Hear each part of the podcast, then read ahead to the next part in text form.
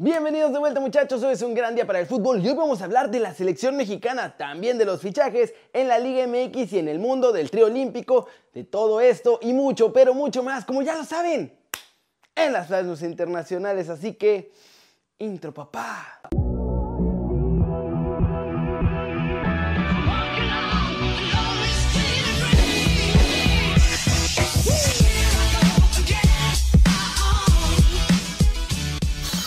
Arranquemos con la nota Fútbol del día. Tata Martino quiere a Funes Mori en el tri. El argentino ya volvió a meterle ahí candela al papeleo, pero tienen que aprobarlo los líderes del tri.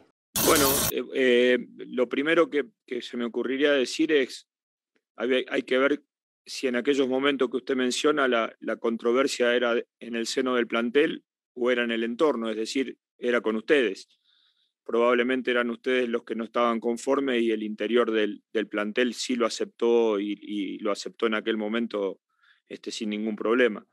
En el caso este, vuelvo a repetir, no, no puedo hablar de jugadores que no, no están este, legalmente en condiciones de formar parte de, este, de la selección, y, pero sí seguramente si existiese esa posibilidad, me reuniría con los más grandes del plantel.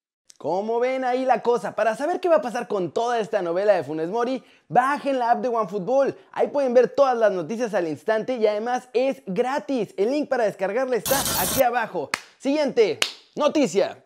Finalmente lo que parecía que iba a pasar, pasó. Edson Álvarez no va a Tokio. Y es que ahora que el Machín agarró la titularidad y se rifó durísimo en el final de la temporada, en Ajax ya lo consideran un jugador indispensable. Como no es fecha FIFA, lo de los Olímpicos, el club holandés no permitirá que el mexicano viaje a Tokio para jugar los Juegos Olímpicos. Esto también tiene que ver con los compromisos del club, obviamente. El 8 de agosto juegan la Supercopa de Holanda y obviamente quieren ahí a Edson. Esta copa se conoce como la Johan Cruyff Shield y enfrentarán al PSV en busca de su primer título de esta nueva temporada. Por suerte, Jimmy tiene la solución ante la falta de Exxon, y es que Luis Romo será el refuerzo en el medio campo para el triolímpico. Nuestro chavo no solo puede ocupar perfectamente la media cancha, la contención como iba pues esencialmente a hacerlo Edson, también tiene la capacidad de cumplir en otras posiciones. Lo hace en el refuerzo perfecto para una competición con una plantilla tan reducida y un calendario que la verdad está bien apretado. Mientras tanto, Edson Álvarez se va a ir con el Tata Martino y el Tri Mayor a jugar la Copa Oro, porque esa competencia sí entra en el calendario oficial de la FIFA y el Ajax no puede hacer nada para evitar que juegue. ¿Cómo la ven? Se veía venir, la neta. Lástima porque el machín daba la edad y además nos daba chance de tenerlo ahí y un refuerzo más. Pero creo que Romo lo va a hacer muy bien y en Tokio además puede ser el trampolín para que se nos vaya a Europa. Cortecito internacional. Es oficial muchachos, Ronald Koeman se queda como entrenador del Barcelona hasta que acabe su contrato. Después de este periodo de reflexión que hemos eh, tomado, Koeman el vicepresidente primero y deportivo, Rafael Juste, y yo mismo, en representación de la Junta, os quiero anunciar que después de este periodo de reflexión, hemos acordado que daremos continuidad al contrato en vigor de Ronald Koeman. De modo que muy satisfechos viendo que estas conversaciones han fructificado. Ya ha habido unidad de criterios en cuanto a lo que hay que hacer la próxima temporada y todo ello ha sido fruto de las evaluaciones que hemos hecho en, las últimos, en los últimos meses de la última temporada. Pasemos.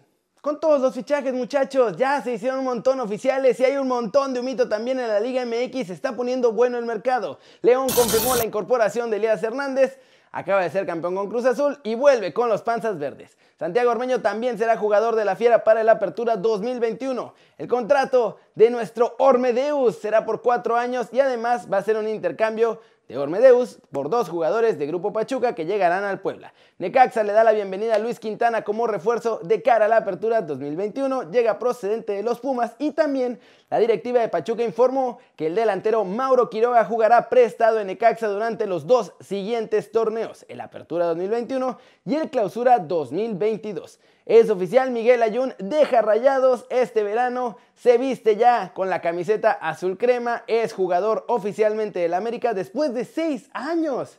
Reforzará al equipo en el Apertura 2021. Hugo González ya pidió su salida de Rayados de Monterrey y ahora se perfila como refuerzo de Chivas.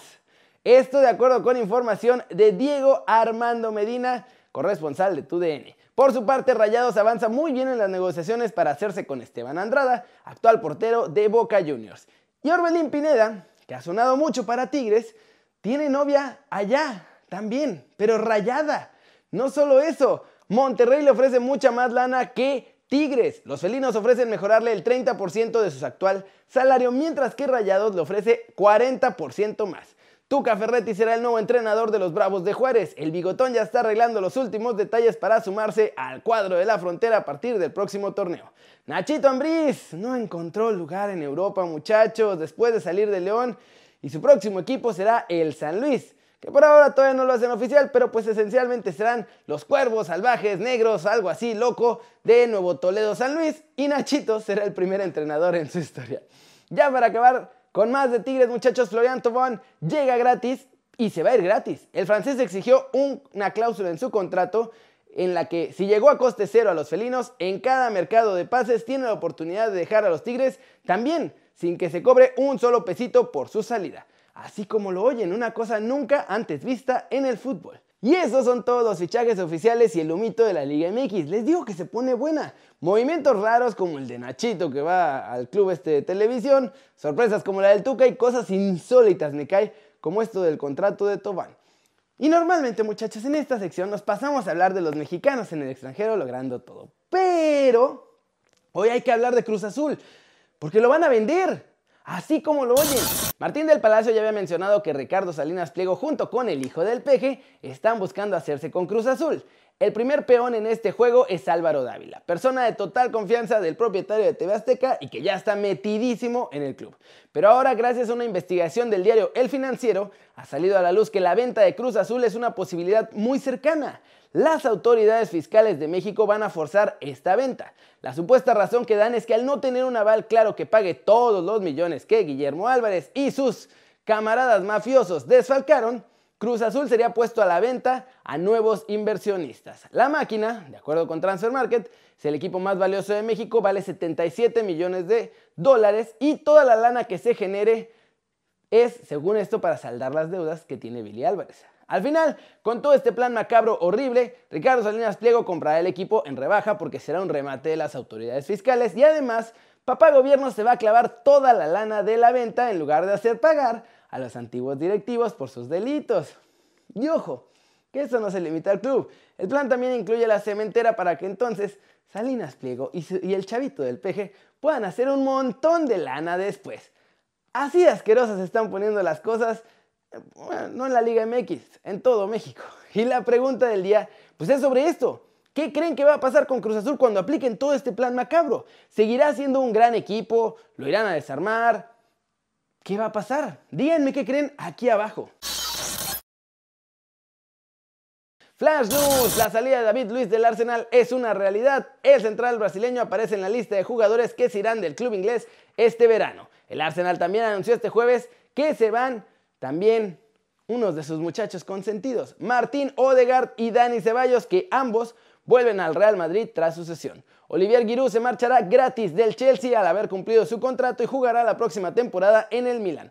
Esto de acuerdo con información que aseguran y recontraseguran en la Gaceta de los Sport. De acuerdo con Telegraph, el Manchester City podría deshacerse de los servicios de Bernardo Silva durante los próximos meses. Esto porque no entra en los planes de Pep Guardiola para la próxima temporada. Saúl Ñíguez podría ser el bombazo de este verano, muchachos, y ver sus últimos días con la camiseta del Atlético de Madrid. Su marcha estaría prácticamente cerrada al Bayern de Múnich por 80 millones de euros. De acuerdo con Mirror, el Chelsea está dispuesto a hacer un intercambio de Caleb Hudson-Odoi y hacerse con los servicios del jugador del Borussia Dortmund, Jadon Sancho. Sería dar a su jugador y una lana por Jadon. El Inter de Milán ha anunciado a través de un comunicado la incorporación oficial de Simone Inzaghi como nuevo entrenador del equipo. El técnico italiano de 45 años firma hasta el 2023. Real Madrid confirmó la renovación de Lucas Vázquez. El atacante decidió extender su vínculo con la entidad merengue y seguirá siendo blanco hasta el 2024. ¿Cómo la? Eso es todo por hoy muchachos. Estuvo bien lleno de noticias.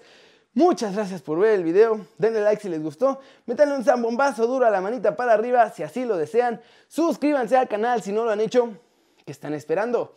Este va a ser su nuevo canal favorito en YouTube. Denle click a la campanita para que hagan marca personal a los videos que salen cada día. Yo soy Kerry, ustedes ya se la sándwich, siempre me da mucho gusto ver sus caras sonrientes, sanas y bien informadas. Y aquí muchachos, nos vemos mañana desde la redacción. Chao, chao.